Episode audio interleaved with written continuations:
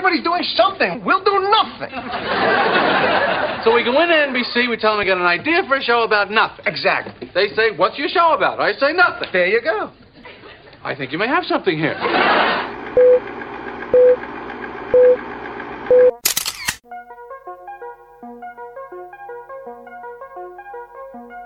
Tercer episodio de Acerca de Nada. Buenos días, buenas tardes, buenas noches a todos los que estén y a todas las que estén del otro lado. Acá estamos Pablo Manzotti y mi amigo el señor Diego Valle.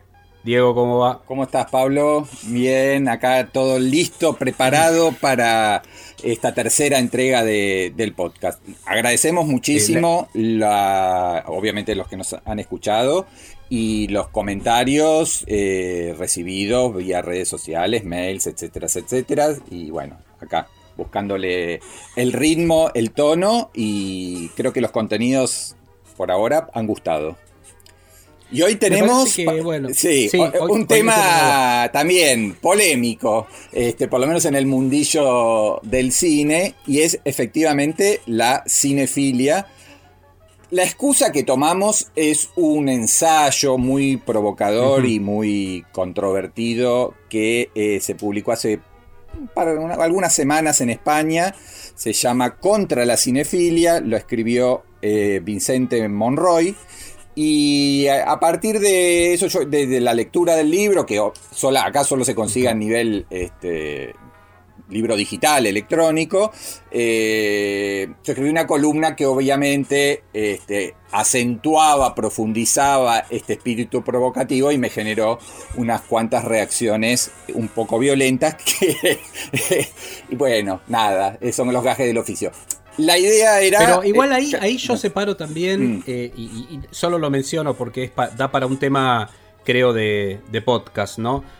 Por un lado es el feedback y la crítica, el intercambio, y otra cosa que es muy propia de este momento, que es, como bien vos las describiste, reacciones violentas, que es algo muy de hoy las redes sociales, antes de las redes sociales, en esos primeros acercamientos de intercambio vía internet eran los foros, Exacto. que hoy sería algo similar a cuando uno hoy escribe una nota, en el caso de lo que hiciste vos con eh, tu espacio, la, la página que dirigís, que es Otros Cines, ¿no? Donde, bueno, bajás ahí y tienen la posibilidad, quienes interactúan, de dejarte sus opiniones. Me parece que hay una distancia entre el debate que, que es la parte más positiva, y lo otro que es parte, no lo digo como negativo, sino directamente es, como bien vos dijiste, gag del oficio, ¿no? Claro. Un gaje del oficio, que es decir, bueno, está bien, este, la cosa de la reacción violenta de las redes sociales, del imponer una voz, de, de, de la cosa que a veces carga también con mucho resentimiento, me parece que va por ese lado, ¿no?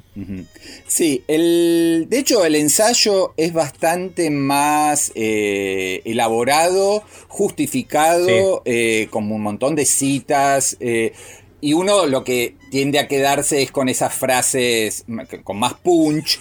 eh, son las que yo tomé en la columna. Claro. Y yo de alguna manera también hice el juego de eh, continuar con la provocación y obviamente eso generó en quienes se sienten referentes o referenciados por una cinefilia más clásica, eh, bueno, esto, mucho enojo, mucha crispación y como vos decías, en este momento no es fácil, no, no es difícil que eso ocurra, este, porque Claro. todo el mundo tiene este, el enojo a flor de piel. Pero me parecía Pero interesante. ¿Cuáles serían Sí, tres puntos, ponele como para lanzar Mm. la discusión, tres puntos que marque el libro que de alguna manera disparen una discusión acerca de la cinefilia.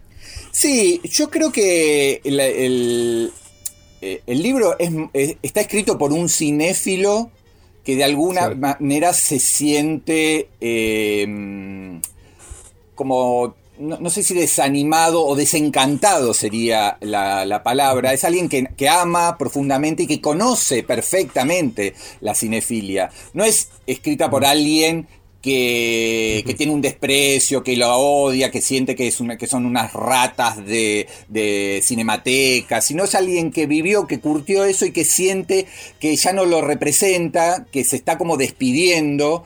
eh, y me parece que, que está escrito también con mucho amor, más allá de, de que hay algo de desazón y de decepción. Por eso me interesó, porque eh, sentir y decir, bueno, estos son unos snobs, la gente de los festivales, los programadores, la gente de la cinemateca, que gente repugnante. Eh, escrita desde ese lugar hubiese sido algo como muy poco interesante. Eh, y por eso a mí me, me generó como mucha empatía, me sentí identificado y también escribí desde esa especie de dualidad de amor-dolor.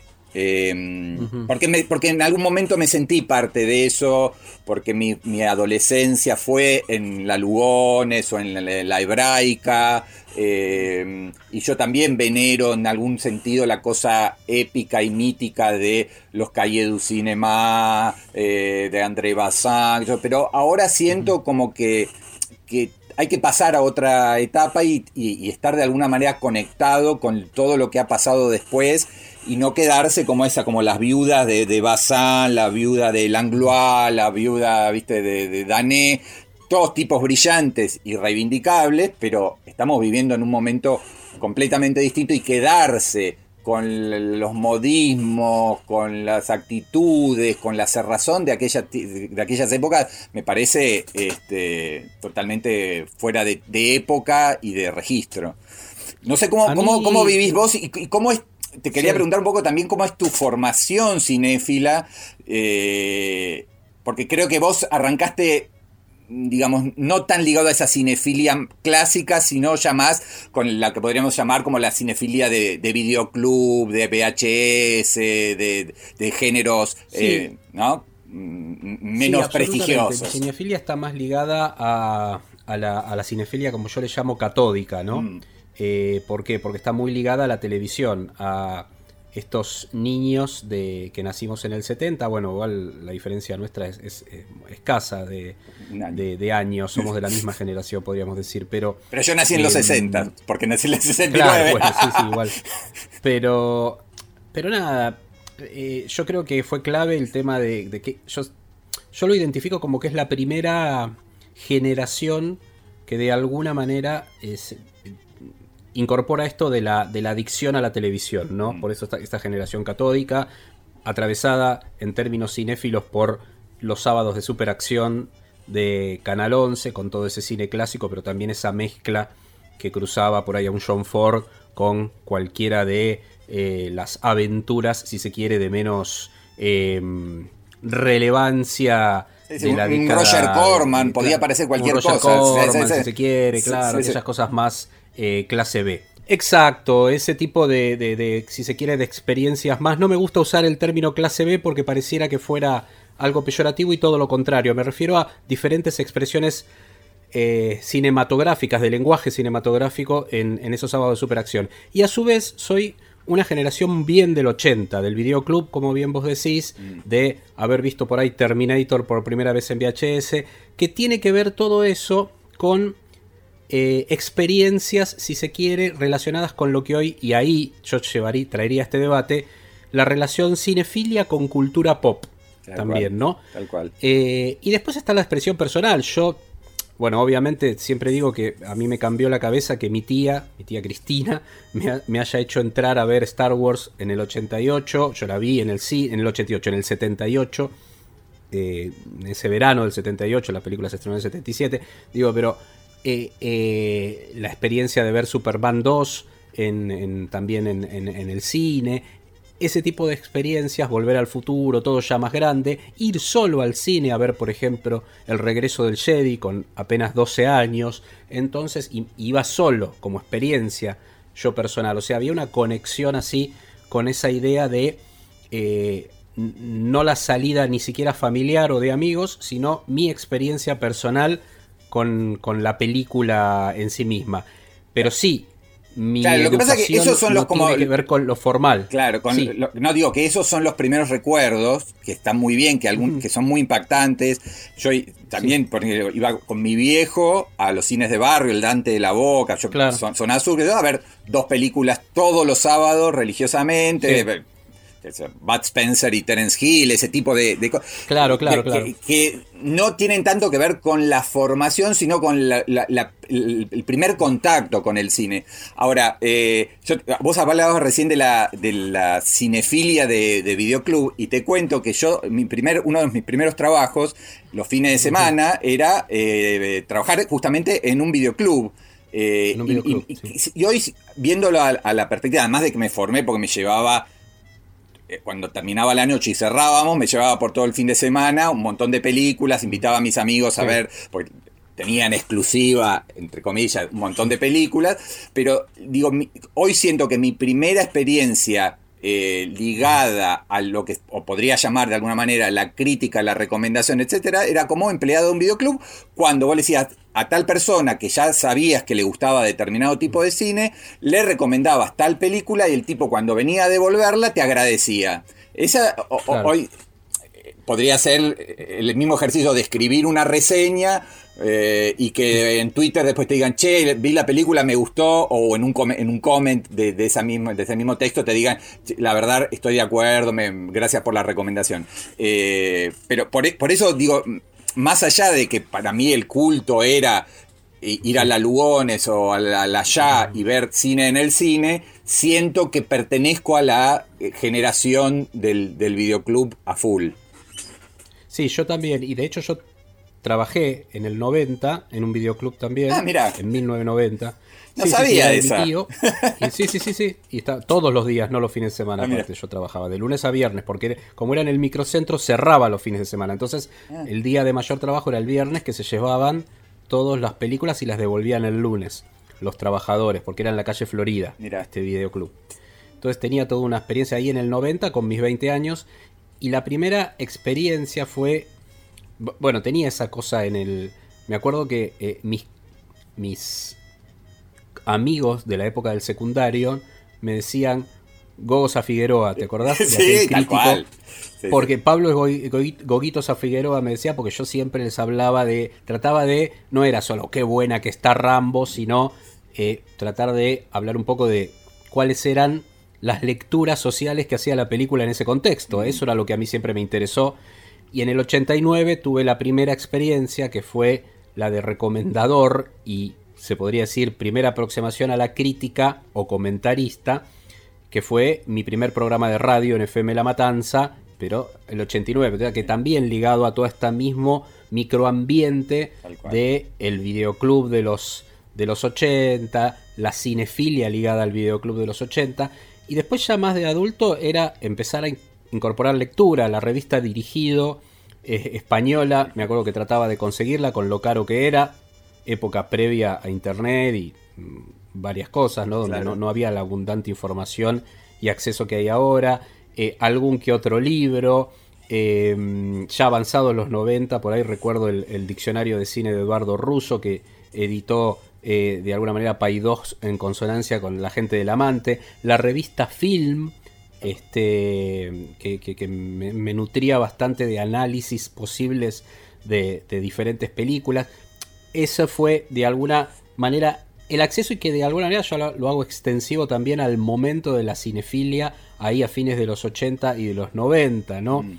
Eh, sí, fue, un momento de, también de mucha ebullición, de surgimiento de, revistas, de surgimiento después de, ya en los 90, de, lo que se llamó el nuevo cine Las escuelas de cine en los 90 tuvieron mucha... Tal cual, eh, el, movimiento, bueno, está todo ligado, ¿no? La FUC, el, resurgimiento de la ENERC, primero CERC, después la ENERC, eh, los nuevos directores que salen ahí, la nueva crítica, el recambio en los diarios tradicionales donde entra una nueva generación también en los 90. Em, pero eh, yo cuando, cuando veo el, el, ensayo, cuando leo el ensayo de Monroy, lo que, lo que siento es que hay una reacción ante, cierto sectarismo, cierto fanatismo, cierta cerrazón, eh, cierto machismo, cierta mirada ¿no? de, eh, de, de, ese western, Eastwood, etcétera, que a mí me encanta, pero que también era cerrarse a, a dialogar ¿no? Eran los dueños del saber, eran los emblemas, eran los referentes, y no, no intentaban compartir con las nuevas generaciones. Yo siento que el, primero que hace ese esfuerzo, y te voy a nombrar a alguien con el que hoy me siento muy distante, fue Quintín. Quintín era como una especie de patriarca que me acuerdo en el baño, en el eh, bar 2001, ahí en La Valle y Ayacucho, cuando salíamos de las privadas de prensa en los microcines, nos íbamos a tomar largos cafés y él era obviamente de una generación más grande que la nuestra y tomábamos cafés durante horas y, discutíamos el cine y el mundo, etcétera, etcétera. Muy, bueno, por ahí la generación de, los 60 lo hacía en La Paz después de salir de ver eh, los cines de la L, eh, ¿no? en la calle corriente de noche, nosotros lo hacíamos después de ver las películas en los microcines, en eh, ahí en el bar, lo que era el barrio del cine. Pero siento que esa cinefilia se encerró en sí misma, no compartió, no entendió todo lo que pasó y aún con todos los problemas que pueda tener la cinefilia actual, la cinefilia de el streaming, de la piratería, de los caprichos juveniles, etcétera, etcétera, eh, siento que esta es mucho más abierta, y lo estoy viendo incluso eh, en, mi propia familia. Yo tengo una hija de 17 que se está que quiere dedicar al cine, a la dirección de fotografía, y está descubriendo la historia del cine la tiene a tres clics de distancia en vía torrent. Hoy podés descubrir absolutamente todo. y es mucho más abierta y mucho más diversa y mucho más alejada de eh, los monstruos sagrados que esa cinefilia con la cual yo me formé. No sé cómo, cómo lo vivís vos. Sí, eh, no, estaba escuchando atentamente lo que decías. Sí, yo coincido realmente los, los 90 fue como una bisagra que, la cinefilia, que marcó la anterior cinefilia y esa cinefilia, y hoy esa cinefilia de los 90 es la que quedó atrás de esta. Mm.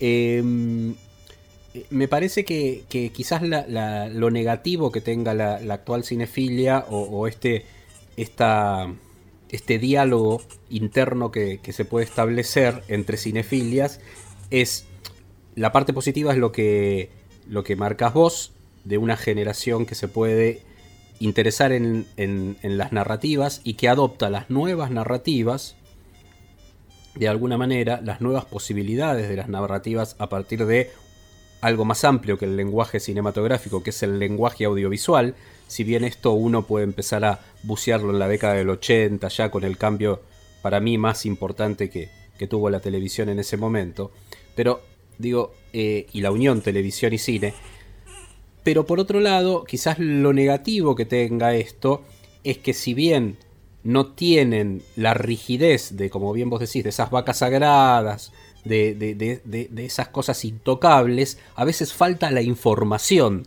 de esas cosas intocables. No sé si se me entiende. Ah, en, este caso, me parece que hay toda una generación, entre ellas colegas, más jóvenes, o algunos no tanto más jóvenes, pero que desconocen eh, toda una tradición, casi te diría, anterior a, la década del 80. Mirá lo que te mm. estoy diciendo. Sí, sí, sí, es como que su, historia del cine empieza en los 80. básicamente. Claro, perdóname que te, termino de cerrar la idea. Y que reconocen la década del 80 por esta cuestión que hay, que justo en este momento hay algo muy ligado a la retromanía que tiene como eje la década del 80, incluso ponderando elementos que quienes estuvimos en la década del 80 sabemos que no fue así, ¿no? Pero no importa.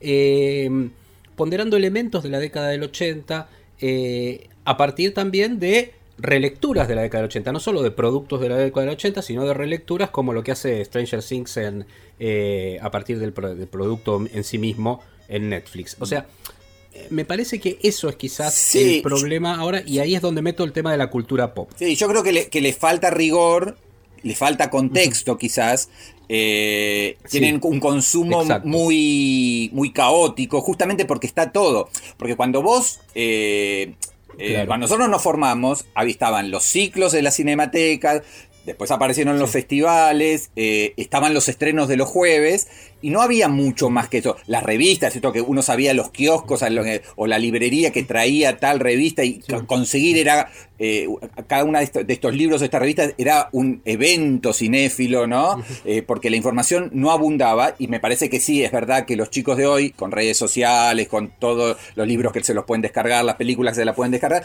quizás le falte rigor, le falte este eh, tener un poco más eh, analizado eh, esto que las tradiciones, las escuelas, las referencias, pero yo prefiero esta, este caos y este caos de opiniones y de voces, e incluso esta falta de prejuicios en cuanto a que pueden enamorarse de Breaking Bad y Better Call Saul y a su vez de John Ford y de Clint Eastwood, cuando un cine, estos cinéfilos radicales, extremos, este, no te ven una serie porque creen que es perder el tiempo y prefieren ver una de Hawks por enésima vez antes que aventurarse a perder, para ellos es perder ocho horas de su vida, este, viendo una o trece horas de su vida viendo una temporada de una serie. Y me parece que hoy hay tanta experimentación y capacidad de descubrimiento en Breaking Bad como en, no sé, Richard Linklater o David Fincher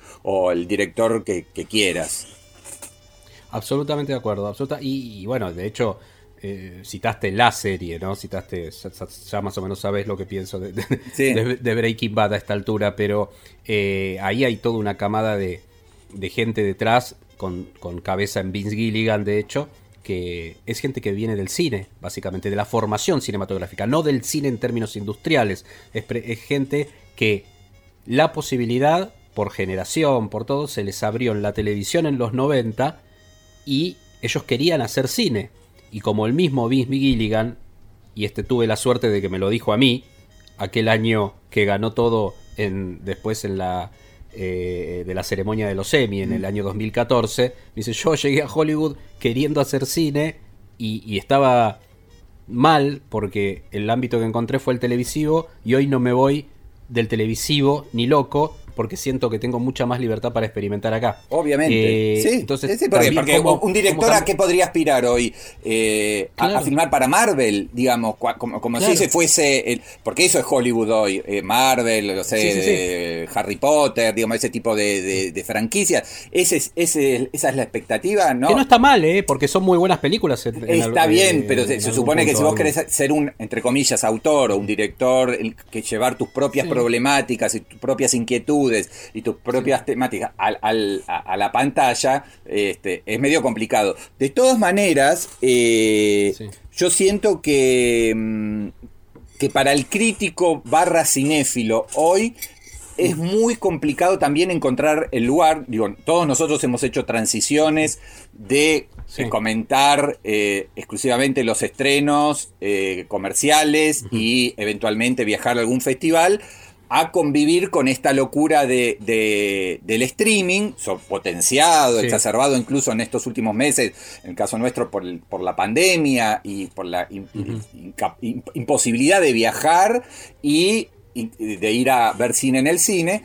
Ahora, lo que veo es que también ha surgido una nueva generación, que yo no lo llamaría cinéfilo, sino más desde el lado de lo que sería un influencer, ¿no? De un youtuber, de un te lo resumo, de ese mundo que ha encontrado como un campo abierto de conexión con estas nuevas generaciones que sienten que aún los que reniegan de la cinefilia clásica, ortodoxa y radical, ya son como que manejan un discurso viejo o que no tienen ganas de leer grandes ensayos cinéfilos en una página web, sino que están más afines, más conectados a un videíto de tres minutos, a un podcast eh, canchero y simpático, no como el nuestro. Este, ¿Cómo, cómo ves? Sí, yo te iba a decir, tres minutos me parece mucho.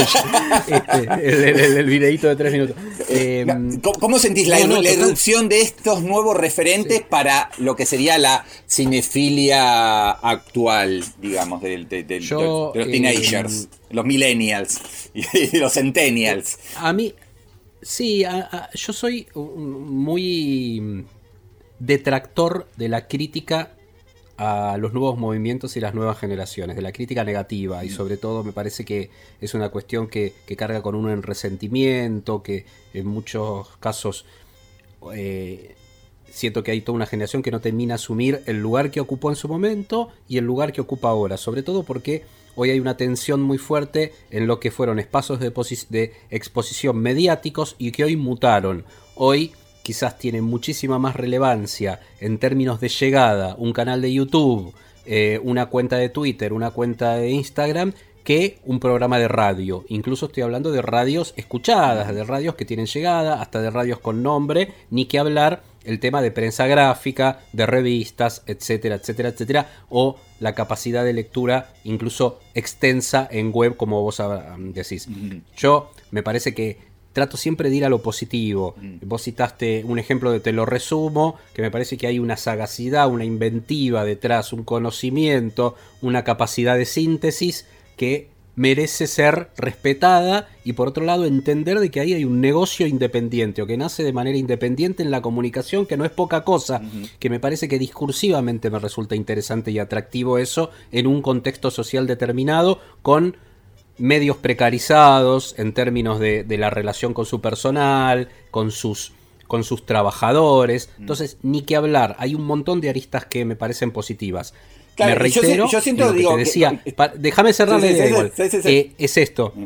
porque es, eh, me reitero en lo que dije antes, mm. me preocupa cuando en esa frescura, en ese nuevo lenguaje, no sé cómo llamarlo, en esa nueva interacción y relación de con el oyente, escucha, seguidor, ponerle el nombre que quieras, ese feedback, se pierde esa densidad de el contenido, de eh, el análisis cinematográfico que aportaba la vieja cinefilia. No te digo que la pongas como vaca sagrada y que eso tenía que ser la cinefilia nada más. Bueno, esta nueva cinefilia me parece que se está perdiendo de algo y cuando esa nueva también cinefilia interrumpe, por ejemplo, que no sé si es de responsabilidad directa, pero sí hay una cosa de, y bueno, ya hay un montón de películas que no llegan ni siquiera a su estreno en cines, y buenas películas. Mm. Eso me parece que hay una relación con el negocio y con los, hoy los monstruos eh, cinematográficos ocupan las pantallas y hay un montón de películas, y no te estoy hablando de cine búlgaro mm. precisamente, que sería buenísimo mm. que llegue, no, realmente hay si se quiere, eh, productos semi-independientes o con un grado de independencia y una marca autoral que no llegan siquiera al estreno. Eso me preocupa. Sí, no, de hecho, digo, eh, en la pandemia ya llevamos un Spike Lee y un Charlie Kaufman estrenados directamente por Netflix, sin pasar siquiera por un festival de cine. O sea, y estamos hablando ya de directores consagrados, ni que hablar de un pibe independiente que por ahí fue a Sundance y lo compró Amazon o lo compró Netflix y, su, paso por el cine se limitó a ese festival. Eh, de todas maneras, es interesante y creo con como idea de cierre de cómo tratar por lo menos en nuestro, eh, nuestra generación, 40 y largos, 50, eh, sostener cierto rigor y cierta capacidad de análisis y cierta calidad sobre lo que, lo que hacemos, nuestros contenidos. Y por otro lado, no cerrarnos a tratar de conectar con las nuevas generaciones. Yo no pretendo ser un youtuber, no lo voy a hacer porque sería una mala imitación, no conozco el lenguaje, los y sería patético aparte, eso también es entender el lugar de cada uno. Por supuesto, y me encanta, me encanta descubrir un veinteañero que lo hace con absoluta eh, con, ingenio, con sagacidad, con humor, etc. Eh, pero tampoco eh, creer que lo nuestro queda relegado o restringido a hablarle a nuestros este, cogeneracionales, digamos, ¿no? que bueno, vos solo podés hablarle a la gente de 50 o más, sino la, intentar, y creo que lo hacemos en el esfuerzo en redes sociales y en algunos textos o mismo en este podcast, de, eh, de conectar también con nuestras armas, con nuestras herramientas, con nuestro lenguaje, sin traicionarnos, eh, con gente más joven que, pueden, que puede también descubrir que existe algo previo al cine de los 80 o relecturas de ese cine de los 80 o ver el cine actual desde una perspectiva de alguien más grande, más adulto, quizás con una formación y con una forma de expresión distinta y que en la convivencia entre los, los vejetes como nosotros y, un youtuber eh, adolescente puede haber una mixtura mm, positiva y superadora. Estoy de acuerdo, me parece que ahí es donde coincidimos en el punto este, ¿no? Como la mixtura y, y, por un lado que no se imponga ninguna de las miradas, se imponga tapando la otra, ninguna de las miradas sería ese el resumen eh, de cualquiera fueran las, las generaciones cinéfilas que de alguna manera tienen el discurso predominante en cada una de las épocas. Que no se imponga, sino que se retroalimentan. Eso es, sería el objetivo y eso es lo que me preocupa cuando no se da esa retroalimentación. Yo cerraría, en mi caso mío, con una recomendación cinéfila acerca de la cinefilia, que es la, película documental de mi amigo Santiago Calori, que es un importante preestreno, un documental, donde él precisamente bucea en la cinefilia y hay un capítulo incluso dedicado al momento de él, tiene en el documental una tesis con la que se puede debatir, de hecho, que es como el origen de la cinefilia porteña y en Argentina en particular, pero eh, eh, ubicada sobre todo en, el ámbito porteño. Y hay algo que, no citamos, que es el tema del Cineclub Núcleo, ¿no? Mm. Que, que, de alguna manera contribuyó también, en, sobre todo en los 80, a la cinefilia, mucho antes también, pero digo en los 80, a la cinefilia porteña particularmente acá en Argentina. Bueno, eso. Dale, voy, yo con un, par de recomendaciones. Además de. Eh, porque está bueno también. Para que digo dónde lo pueden ver, un, importante preestreno se puede ver libre en YouTube. Ponen un, importante preestreno y está en alta calidad eh, en YouTube. Bueno, nada, eh, también en YouTube está Cinéfilos a la Intemperie, que es un poco también la vieja cinefilia porteña, eh, donde hay algunos personajes entre entrañables y patéticos. Por supuesto, contra la cinefilia de Vicente Monroy, que fue el disparador, lo se puede buscar en la red. Y se puede bajar. Y, se puede comprar, digamos. Se puede comprar, yo, yo de hecho lo compré, digo, pero... Sí, sí, claro, este, se puede comprar y como es un pequeño aporte, exacto. Y, mm, y después, bueno, eh, creo que el, documental de mm, Kent Jones sobre Hitchcock ah, y Truffaut, eh, en el cual participan Scorsese, Fincher, una locura, me parece que, también como para entender lo que es la vieja, la, cinefilia esta de, de, de, Caillé, el amor por el cine de los maestros de los grandes estudios, en este caso Hitchcock, y cómo los grandes directores actuales, porque hay un montón de, de Plejan, de Asayas, o sea, directores franceses y norteamericanos e ingleses, hoy eh, reven, analizan el cine de Hitchcock y también los aportes de, Truffaut. Así que me parece que por ese lado, con ese tipo de recomendaciones, eh, podemos cerrar este primer bloque dedicado a la vieja y a las nuevas cinefilias. Y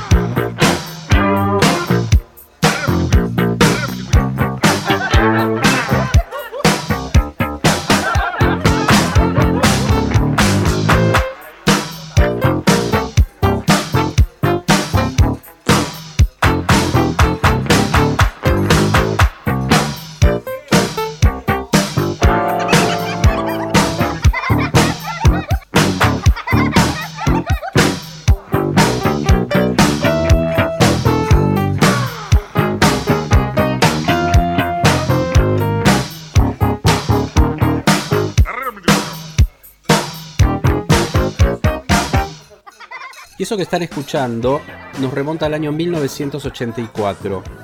La melodía ustedes dirán, pero eso me suena, alguno la habrá sacado. Sí, la melodía es la de Canción de Alicia en el País, el tema de Cerú Girán, de ese disco Bicicleta, que de alguna manera ya con esa genialidad de Charlie García hacía una metáfora de la Argentina de ahí, de fines de los 70 y de principios de los 80, esa justa bisagra, ese momento tan particular, negro de la historia argentina y tan prolífico a nivel musical, de la historia política argentina. Pero esta es una versión tecno, hasta dance te diría, el tema concretamente se llama Alicia Bala Disco, es una versión de Charlie García y el disco se llama Terapia Intensiva.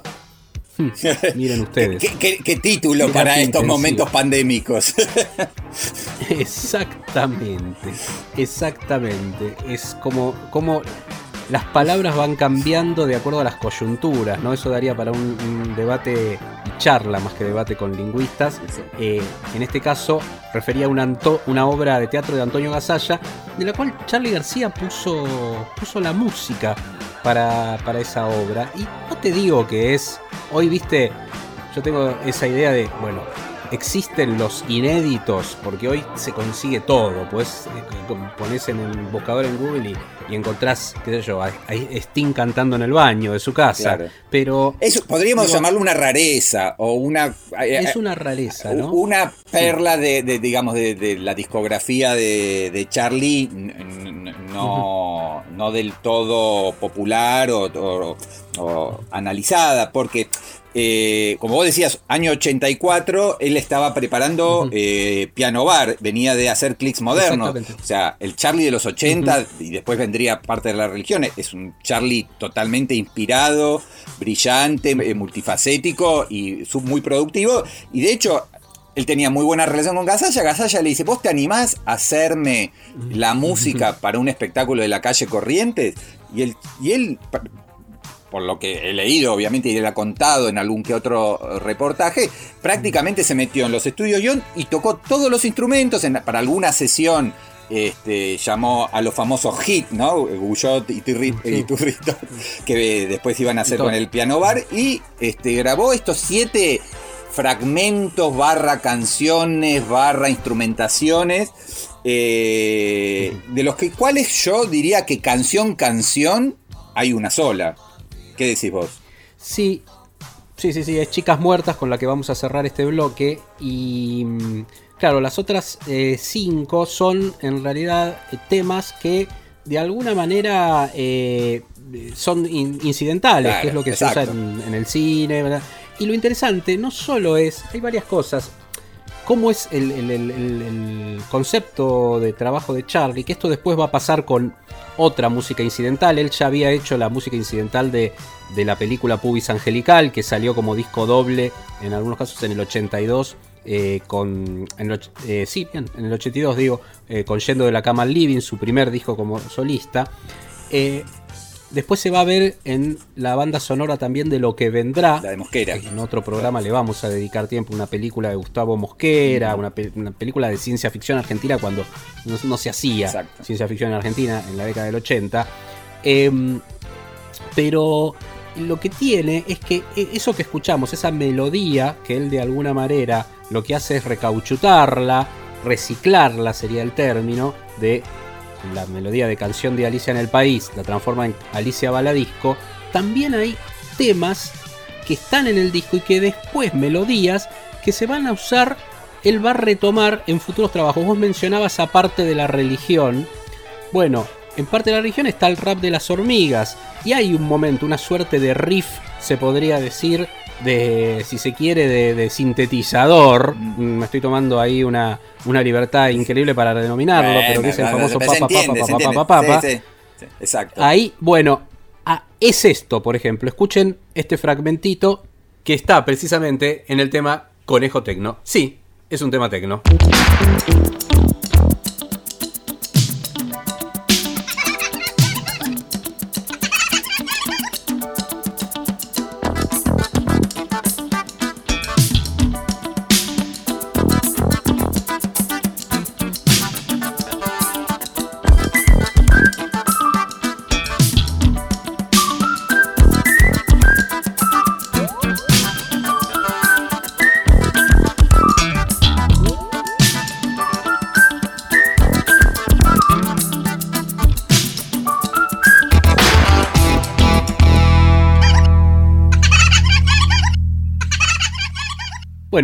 Ahí está, por ejemplo, uno puede reconocer melodías, hay otros temas, Desfile Águila y León, eh, Agua y Piano, donde va atravesando principalmente y, explorando posibilidades, hasta te diría que por momentos, y de hecho le pone el nombre, es un Charlie García muy tecno, ¿no? Muy acorde con algunos sonidos del post-pan de la época, qué sé yo, eh, cantidad de bandas. Y yo le, yo le, siento también eh, algo ya del, de lo que hablábamos la semana pasada del Prince. ¿no? Yo creo que Prince eh, en los 80 tuvo bastante conexión con, la obra de Charlie. Absolutamente, él está, está atravesada por eso. Quizás acá todavía había más un acercamiento a, cierta, a cierto post-pan inglés eh, y europeo, bueno, Kraftwerk, eh, no es post-pan, es más, en ese caso Kraftwerk sería algo más de, música industrial alemana, ¿no? Pero, y todo ese movimiento, pero sí como lo reformula de Patch Mode y y todo eso, y hay un, un, el, sentirse con chiche nuevo, ¿no? Con toda esta idea de los sonidos electrónicos, que después va a explotar, hay un disco en el medio, que también en su momento salió tipo Maxi, que es un, disco que tiene seis temas, igual que este, que es Tango. Tango, eh, la, la obra que hizo con Aznar mm.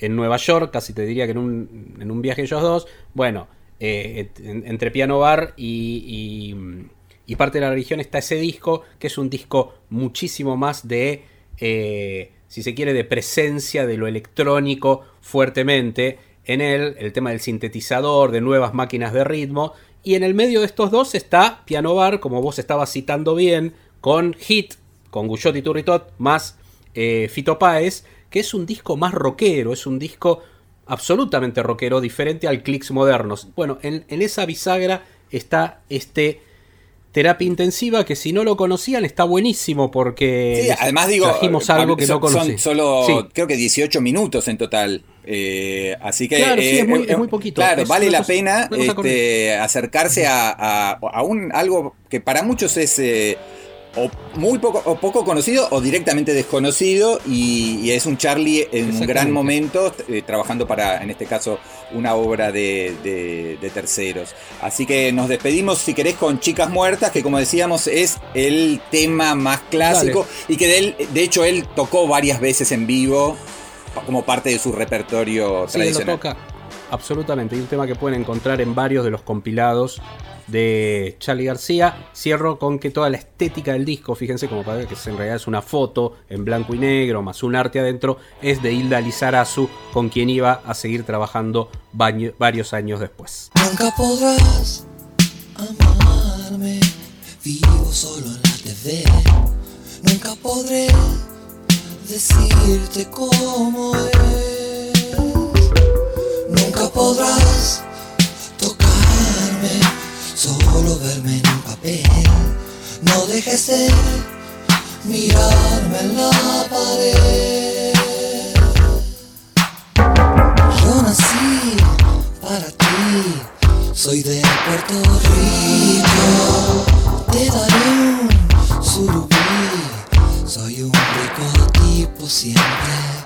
Y vos soy tan virgen para mí de las piernas, llorando la capilla, un amor de chicas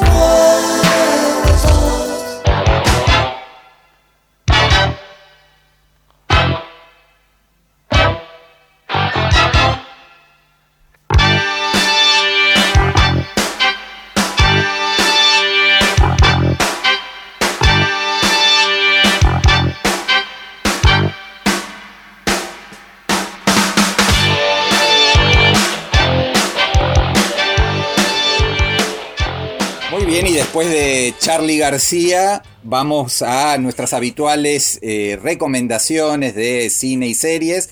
Por el lado de las series, eh, vamos a recomendar fuertemente, calurosamente, eh, I May Destroy You, la serie británica, pero que aquí se puede ver por HBO, HBO Le, de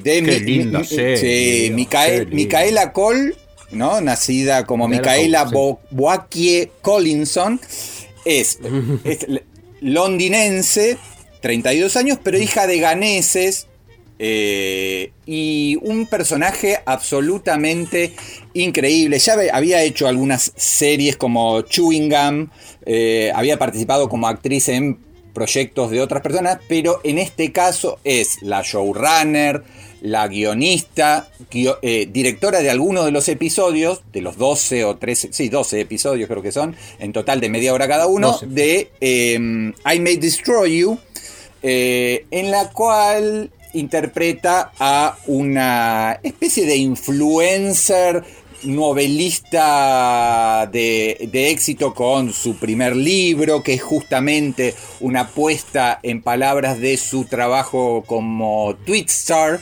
Eh, y entonces eh, acá eh, arranca con una cuestión ligada a los abusos, una situación medio confusa en la cual eh, ella se despierta y con magullones, con golpes, eh, con recuerdos muy endebles de que algo pasó y de que pudo haber sido abusada. Y toda la serie es una especie de reconstrucción de eso y de cómo vivirlo, transitarlo, denunciarlo, eh, de una manera, Pablo, yo diría muy inquietante, provocadora e incómoda. Cuando en general este tipo de, temáticas están muy servidas para la denuncia desde la corrección política, el empoderamiento femenino y el Me Too, ¿no? Lo interesante es que está trabajado como un thriller, en definitiva, ¿no? Es, muy de género, mm. eh, porque termina siendo eh, es muy bueno el primer episodio que, pone en caja esto que vos decís, porque ella está con una suerte de deadline, tiene que presentar lo que sería un borrador de su nueva novela. Y, no se puede conectar con eso, que es algo que nos pasa a, mucha gente con el trabajo en algún momento, que estás con muchas cosas en la cabeza, eh, venía de una relación complicada en, Italia, los primeros cinco minutos digo del, episodio arrancan en Italia y ella volviendo a Londres. a perdón, con un dealer, ¿no? Con un dealer. Con un dealer, sí, por eso. Y, creo, digo, eh, cuando, cuando vean la serie y avanzado ya los episodios, el reencuentro con ese dealer, cuando ella vuelve a viajar a Italia, es de una violencia y una fuerza dramática que yo pocas veces he visto eh, en las series modernas. Pero, perdón, pero quería Por eso hacer. Digo que no, no, no, me parece que ah, eh, buscando uno esta idea de las nuevas narrativas también, como en su momento en Breaking Bad habíamos eh, descubierto eh, el uso de, los gran angulares en, televisión de alguna manera que no se habían usado así, y, los puntos de vista sobre todo, bueno, lo que significó Sopranos en términos de actuación, si uno, uno va más atrás buscando ideas, si se quiere los, eh, los, expedientes secretos X, bueno, 24 en, la, en, el uso del tiempo comprimido, Lost en el uso del flashback, estas cosas que incorporó. Acá hay un, juego interesante con el tema de las redes sociales, cómo se incorporan a la pantalla, algo que ya había hecho Sherlock también, eh, y, tanto redes sociales como mensajes de texto, WhatsApp, etcétera. Eh, perdón, las, aplicaciones de citas tipo las aplicaciones, eh, sí, sí. Claro. Eh, me parece que ahí. Hasta bastante, perdón, cuestionador el tema de los grupos de autoayuda, en este caso para víctimas sexuales, el tema del. del, este Pero esta idea del blackout me llama la atención, ¿no? Del mm, primera, mm. el primer episodio tiene eso, como que algo pasó en ese momento que ella no se podía conectar. Hay una noche salvaje en la cual se evidentemente se da toda esta instancia y ella tiene que reconstruir eso. Eh, entonces es súper interesante desde ese lugar. Ahí es digo donde funciona el tema del thriller. Fue como, es como una versión muy dramática del que pasó ayer, ¿no? Eh, de la película. Como, e, es, muy interesante desde ese lugar. La verdad que, eh, como le pasó a HBO con otros productos, me viene a la mente lo que fue Chernobyl. era una serie que por ahí no estaba entre las las puntas más a vender del canal, de la señal, y terminó siendo uno de los productos más interesantes. No sé si tan masivo como en su momento fue Chernobyl. Eh, no, creo que no, que es más, eh, quizás un poquito más de culto, que yo, pero digo, por, un lado, eh, demostrando que hoy mucha de la producción más este, audaz y más interesante viene de Inglaterra y descubriendo además, porque digo, más allá de que de, Chewing Gum, que no, no, no, no, no ha sido demasiado visto, me parece que Micaela Cole es un torrente de energía, de talento y de posibilidad de repensar cuestiones que están absolutamente en el debate público, en el debate feminista, eh, sin por eso caer ni en la cosa solemne, la- tiene mucha vitalidad, tiene mucho humor eh, y a su vez es muy eh, cuestionadora y angustiante. Así que en ese sentido creo que para los que no, no hayan visto y les interesen este tipo de temáticas abordadas desde ópticas no convencionales, I May Destroy You, eh, HBO, HBO Go o el amplio mundo de Internet es una excelente opción. Y pasamos a. Ahora, siguiendo el tema de generaciones que, que de alguna manera resultan interesante. Y mirá cómo todo tiene que ver con todo y podemos hacer una elipsis hacia atrás en este caso. Un flashback sería eh, con nuestro primer bloque donde discutíamos de la cinefilia, ¿no? Y hay unos elementos interesantes en términos narrativos de cinefilia, sobre todo en I May Destroy You, pero en este caso nos vamos a un nombre que es el de Robert Eggers, que ya nos había encantado con una película de terror diferente como La Bruja y que ahora, hace un año, el año pasado, nos regaló El Faro. Ni que hablar, porque en realidad ese proyecto de Robert Eggers, que tiene 37 años nada más, nace como una, en principio una adaptación iba a ser de precisamente The Lighthouse de Edgar Allan Poe, mi escritor favorito de todos los tiempos. Vos sabés que Poe es mi escritor favorito. Entonces, el entusiasmo con el que llegué a esa obra, que terminó siendo una cosa totalmente diferente, un proyecto que llevó adelante con su hermano, que despojaron de las ideas principales de Poe, pero que tiene el espíritu de Edgar Allan Poe, Sí. el faro. Sí, Sí, es, eh, creo que es un, un poco Edgar Allan Poe mezclado con eh, Moby Dick y, hasta ciertas ínfulas de, de Shakespeare en, en- en la forma de escribir los diálogos y de pedir estas actuaciones extraordinarias eh, de Willem Dafoe y Robert Pattinson.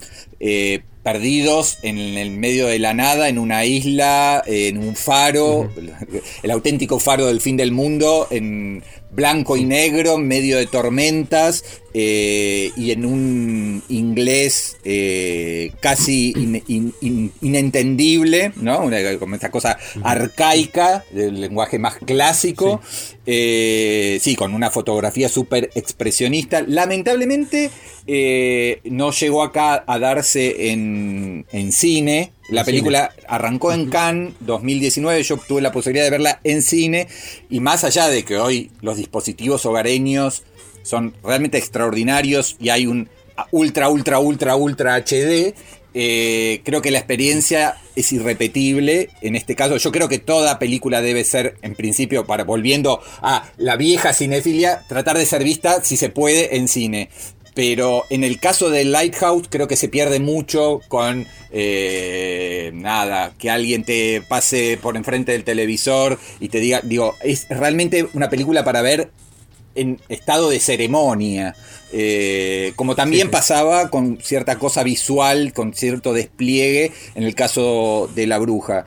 Eh, Sí. Así que sí, creo que es un director eh, con una obra por ahora limitada en cuanto a que son estos dos títulos.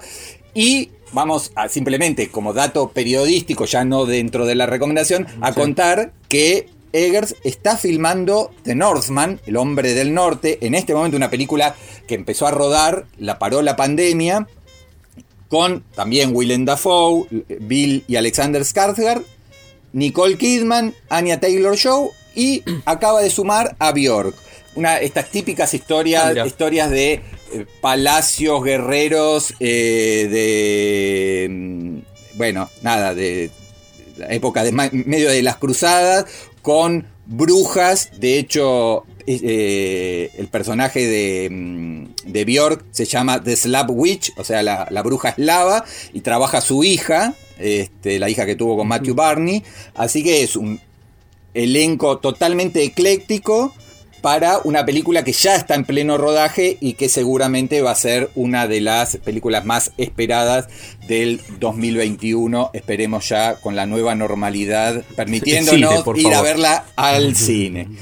Así que bueno, esta era un Este, poco bueno, la, seguramente parece parece una película un poquito menos ascética que estas dos, ¿no? Como con un, presupuesto un poquito mm, y un, y un- si se quiere un Sí, sí, sí, es, un presupuesto muy grande, sí, sí, eh, una onda de, de vikingos, este, y filmada en Irlanda del Norte, con un gran despliegue, sí, de, tanto de elenco como de, por lo que le- he leído, de producción, lo cual fue un engorro, porque vos sabés lo que es montar una producción histórica, que Sí, una pandemia y después- por- durante meses te limite, pandemia, teniendo sí. a Nicole Kidman, Willem Dafoe, que ya están contratados para otros proyectos, pudieron reunirlos a todos y sumaron nada más y nada menos que a Bjork. Así que esperemos que eh, esté a la altura de La Bruja y sobre todo de El Faro, que es eh, la última recomendación de esta tercera entrega de Acerca de Nada. Pablito, nos despedimos. Muchas gracias, Diego. Un abrazo. Un abrazo a todos y los esperamos obviamente en el cuarto episodio